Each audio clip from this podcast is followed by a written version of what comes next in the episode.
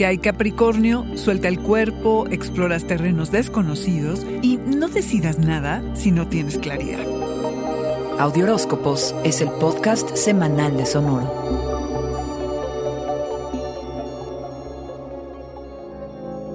Te acordarás que una de las tareas del mes pasado para ti, Capricornio, era descansar un poco, cosa que no te resulta ni atractiva ni fácil, simplemente porque el trabajo es tu escudo protector. Es la manera en la que le haces frente a la vida. Pero el cielo se está alineando de tal forma que no tengas ganas de mucho. Tu energía está a la baja y ponerte en modo osito de peluche es la mejor de las ideas. Durante el año has pasado por varios renacimientos que ojalá te hayan dejado la mente abierta para absorber y aprender nuevas cosas y conocer de todo y acercarte al mundo de forma distinta.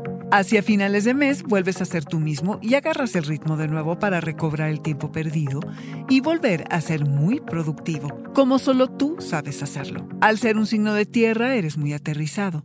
No obstante, eres humano Capricornio y también tú puedes estar exhausto. En fin, es fin de año, la temporada que exige un esfuerzo titánico para concluir el ciclo.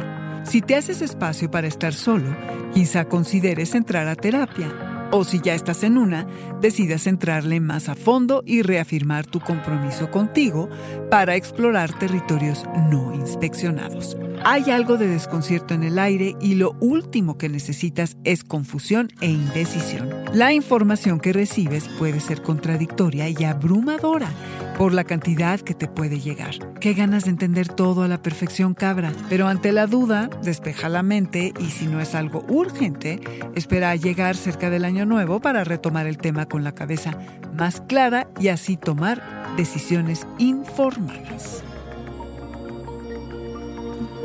Este fue el Audioróscopo Semanal de Sonoro. Suscríbete donde quiera que escuches podcasts o recíbelos por SMS registrándote en audioróscopos.com.